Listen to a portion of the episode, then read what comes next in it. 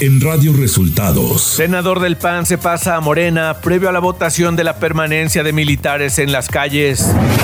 Ken Salazar negó que documento filtrado sobre Américo Villarreal sea de Estados Unidos. Vladimir Putin ordena movilización parcial en su invasión a Ucrania y reaviva la alerta de amenaza nuclear. Esto y más en las noticias de hoy. Este es un resumen de noticias de Radio Resultados. Bienvenidos al resumen de noticias de Radio Resultados. Hoy es 21 de septiembre y ya estamos listos para informarle Valeria Torices y Luis Ángel Marín. Quédese con nosotros, aquí están las noticias. La mañanera. En la conferencia de prensa de este miércoles, el presidente Andrés Manuel López Obrador dio a conocer que esta tarde ofrecerá una comida para alrededor de 20 productores y distribuidores de alimentos para buscar que no aumenten o incluso se reduzcan los precios de 24 productos básicos. Falta control, eh, reducir, bajar eh, los precios de alimentos. Por eso tengo hoy esta reunión eh, y vamos a tomar una serie de medidas como buscar que no aumente los precios de los básicos. El presidente reveló que acordó con el director de Maseca que la empresa no aumente los precios de harina de maíz al menos hasta el mes de febrero. Ya nos mandó a decir, pero hoy creo que va a estar presente, el director de Maseca que se compromete a que no haya aumento en harina de maíz, cuando menos hasta febrero. López Obrador destacó que México fue de los únicos países en el mundo que no se endeudó durante la pandemia de COVID-19. Además, dijo que durante ese periodo se mantuvieron los niveles de recaudación tributaria. Por eso no se nos cayó la recaudación, ni siquiera en la pandemia. Creo que fuimos el uno o el dos de los países del mundo que en pandemia eh, mantuvo su recaudación. El presidente Andrés Manuel López Obrador se refirió este miércoles a la falsificación de un cable de la DEA publicado en un diario nacional para acusar al gobernador electo de Tamaulipas, Américo Villarreal. Hay cierta justificación porque un medio puede tener una fuente y esa fuente puede ser la DEA. Y hay medios que tienen mucha relación con estas agencias. Entonces sale una nota así y puede ser que esté inventada completamente o que sea este parte de una filtración de una agencia. Pues eso tiene que ver con la politiquería. Y digo esto porque está por resolverse lo de la calificación de la gubernatura de Tamaulipas y están apostando pues los que perdieron a que se anule la elección. Radio Resultados Nacional. El senador Raúl Paz dejó la bancada del Partido Acción Nacional para unirse a Morena. Mediante un video en redes sociales, el presidente nacional de Morena, Mario Delgado, dio la bienvenida al senador Raúl Paz a dicho movimiento y celebró que se una a la lucha de la cuarta transformación. El senador Raúl Paz será nombrado comisionado nacional de enlace con el sector empresarial de Morena, con el objetivo de tener una relación cercana y de diálogo con las y los empresarios del país. Ante esto, la bancada del PAN en el Senado desaprobó la decisión del senador Raúl Paz Alonso de unirse a Morena. Además, condenaron que en su búsqueda por militarizar el país, Morena no escatime promesas, candidaturas y recursos políticos para intentar obtener los votos que hoy no tienen en el Senado de la República. Ken Salazar, embajador de Estados Unidos en México, negó que los documentos confidenciales en los cuales se investiga a Américo Villarreal, gobernador electo de Tamaulipas, provengan del país norteamericano. En su participación en el sexto encuentro de gobernadores del sur-sureste, Salazar afirmó que los cables no son de Estados Unidos. Esto al ser cuestionado por la investigación filtrada de la Administración del Control de Drogas, la DEA, por sus siglas en inglés, y del Departamento de Tesoro. De cara al 2024, el presidente nacional del PAN, Marco Cortés, anunció en conferencia de prensa la realización de cinco foros temáticos con la sociedad civil, uno por cada circunscripción electoral, para decir a los ciudadanos que sí hay de otra para México. Cortés informó que el primer foro temático se realizará el 2 de octubre en la Ciudad de México con la participación de la gobernadora de Chihuahua, Maru Campos, el gobernador de Querétaro, Mauricio Curi, el gobernador de Yucatán, Mauricio Vila, el exsecretario de Gobernación y actual presidente de la mesa directiva de la Cámara de Diputados, Santiago Krill, y el diputado federal Juan Carlos Romero Hicks.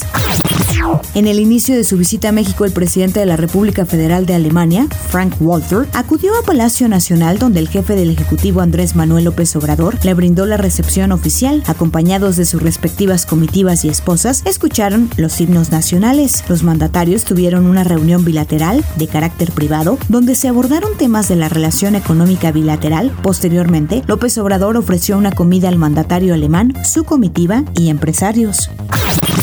Un juez federal libró nuevas órdenes de aprehensión en contra de José Luis Abarca, de María de los Ángeles Pineda y del exsecretario de Seguridad de Iguala, Felipe Flores, así como de otras cuatro personas involucradas en el caso Ayotzinapa por el delito de delincuencia organizada debido a su relación con el grupo criminal Guerreros Unidos. Las órdenes fueron cumplidas el pasado 16 de septiembre por la Fiscalía General de la República, lo cual evitó que Abarca y su esposa salieran en libertad luego del amparo que obtuvo la semana pasada, confirmaron fuentes federales. Economía. Durante su participación en la presentación de la iniciativa Rumbo a una política industrial, organizado por la Secretaría de Economía, el subsecretario de Hacienda, Gabriel Llorio, aseguró que en el contexto actual, en el que se viven choques de oferta a nivel global y rupturas de cadena de valor, el que México presente una nueva política industrial es sumamente oportuno para potenciar el sector exportador. Llorio González dijo que actualmente el país tiene un enorme potencial económico de exportación que se incrementa con la relocalización de empresas y que sin duda se potenciará con la nueva política industrial. Clima. La tormenta tropical Lester mantendrá su desplazamiento hacia las costas de Guerrero en las próximas horas. Sus bandas nubosas ocasionarán lluvias torrenciales en Guerrero y Oaxaca e intensas en Puebla. Lester ocasionará lluvias fuertes en localidades del estado de Morelos. Se prevén rachas de viento de 70 a 90 kilómetros por hora, con oleaje de 2 a 4 metros de altura en las costas de Guerrero y Oaxaca. Ciudad de México. La policía capitalina detuvo a cuatro narcotraficantes vinculados presuntamente al cártel Jalisco Nueva Generación, dedicado a la venta y distribución de droga en la Ciudad de México, así como al trasiego a Estados Unidos y Australia. El secretario de Seguridad Ciudadana, Omar García Harfush, explicó que se realizaron operativos simultáneos en las alcaldías Coyoacán, Benito Juárez y Álvaro Obregón, donde se aseguraron 345 kilogramos de cocaína con valor cercano a 14 mil dólares, así como seis vehículos, 28 mil dólares, un arma larga y equipos telefónicos. Información de los estados. Por medio de una denuncia anónima fue detenida una mujer que previamente había sustraído 1.6 millones de pesos, documentación y sellos del edificio de la Subsecretaría de Finanzas y Administración del Estado de Durango. La policía investigadora de delitos detuvo a Luisa N de 33 años en posesión de una bolsa grande de polietileno transparente llena de dinero, así como diversos documentos y sellos oficiales. Al cuestionarle la procedencia de los mismos, manifestó que pertenecían a la Subsecretaría de de la Secretaría de Finanzas y Administración del Gobierno del Estado de Durango. El gobernador del estado, Esteban Villegas Villarreal, dio instrucciones para que en el caso de los delitos que tengan que ver con el quebranto al patrimonio del Estado, se proceda con mano dura y con apego a derecho, sin importar quiénes sean las personas involucradas en los hechos. Ana Patricia Mejía Velasco, agente investigadora de la Fiscalía General del Estado de Jalisco, adscrita al Centro de Justicia para Mujeres, unidad encargada de dar seguimiento a los casos de feminicidio, violencia y amenazas contra personas del sexo femenino, fue asesinada a balazos en el municipio de Tonalá. La mujer fue atacada la noche de este lunes por dos sujetos armados que se acercaron caminando y le dispararon a quemarropa cuando se encontraba a bordo de una camioneta oficial. La delegación de la Fiscalía General de la República en Sonora informó que giró dos órdenes de aprehensión contra los presuntos asesinos de dos trabajadores de la Comisión Federal de Electricidad atacados con armas de grueso calibre el pasado 6 de septiembre. El fiscal del Estado, Francisco Sergio Méndez, explicó que las autoridades de investigación tienen conocimiento del lugar donde pudieran estar los implicados. Se presume que sean miembros de organizaciones criminales que operan en la zona limítrofe de la Sierra de Sonora con Chihuahua.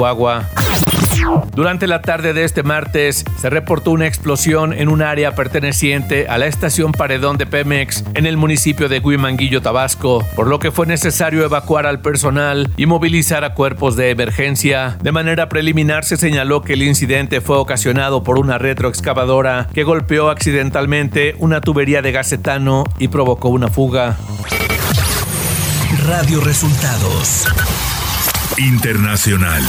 El presidente Vladimir Putin declaró una movilización parcial convocando a 300.000 reservistas en una gran escalada de su decadente invasión de Ucrania, que describió como una lucha a muerte con Estados Unidos y sus aliados. Vladimir Putin también renovó sus advertencias sobre una amenaza nuclear. Cuando la integridad territorial de nuestro país se ve amenazada, utilizaremos todos los medios a nuestro alcance para proteger a Rusia y a nuestro pueblo, dijo en un discurso nacional televisado este miércoles. Esto no es un farol. Aquellos que intentan chantajearnos con armas nucleares deben saber que los patrones del viento también pueden girar en su dirección, dijo el presidente acusando a Estados Unidos y sus aliados de buscar destruir a Rusia.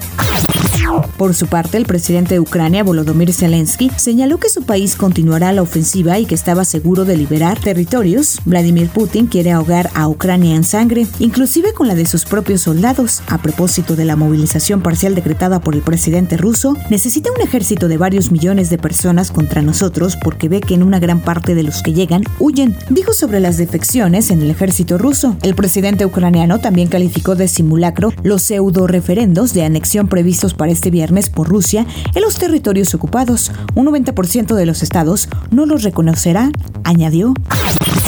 Los vuelos de ida desde Rusia se dispararon en precio y se agotaron rápidamente este miércoles después de que el presidente Vladimir Putin ordenó la convocatoria inmediata de 300.000 reservistas. El anuncio del presidente realizado en un discurso televisivo a primera hora de la mañana hizo temer que algunos hombres en edad de combatir no pudieran salir del país. El ministro de Defensa, Sergei Shoigu, dijo que la convocatoria se limitará a aquellos con experiencia como soldados profesionales y que no se llamará a estudiantes ni a reclutas. El Kremlin se negó a comentar si las fronteras se cerrarán para los sujetos a la orden de movilización y pidió a la gente que tenga paciencia mientras se aclare la ley.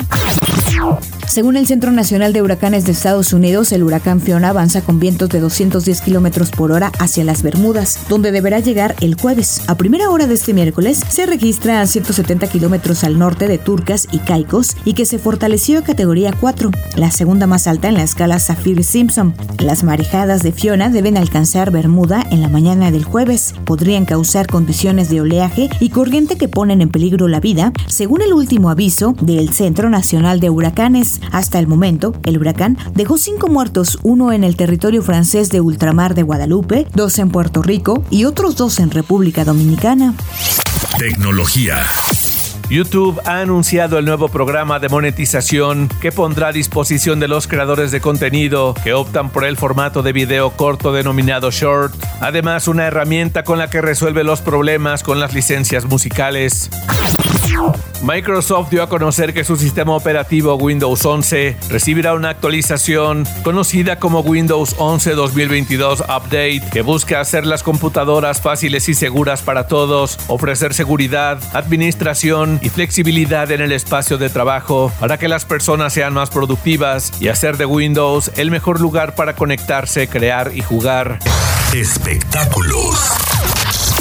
El cantante Bad Bunny encabeza la pelea por los premios Latin Grammy con 10 nominaciones, incluyendo dos de las más codiciadas. Bad Bunny disputa el álbum del año y por la grabación del año, donde también fue nominado Raúl Alejandro con Te Felicito, su balada junto a Shakira. Cristina Aguilera, el cantautor uruguayo Jorge Drexler y la española Rosalía están empatados con 7 nominaciones cada uno. Rosalía también consiguió las tres codiciadas nominaciones con su aplaudido Motomami, Busca el álbum del año. Otro Destaque del anuncio de ayer por parte de la Academia Latina de la Grabación fue la nominación de la brasileña Anita a la mejor grabación del año, que hizo historia al liderar los rankings globales de Spotify. La edición 23 de los Latin Grammys se celebrará el 17 de noviembre en Las Vegas. Deportes. Gerardo el Tata Martino dio a conocer que únicamente serán tres delanteros los que verán acción con la selección mexicana de fútbol soccer en Qatar 2022. La pelea está entre Raúl Jiménez, Rogelio Funes Mori, Henry Martín y Santiago Jiménez. Uno de ellos quedará fuera de la justa mundialista. El Tata Martino tendrá hasta el 10 de noviembre para entregar la lista final de los 26 futbolistas que irán al Mundial de Qatar 2022.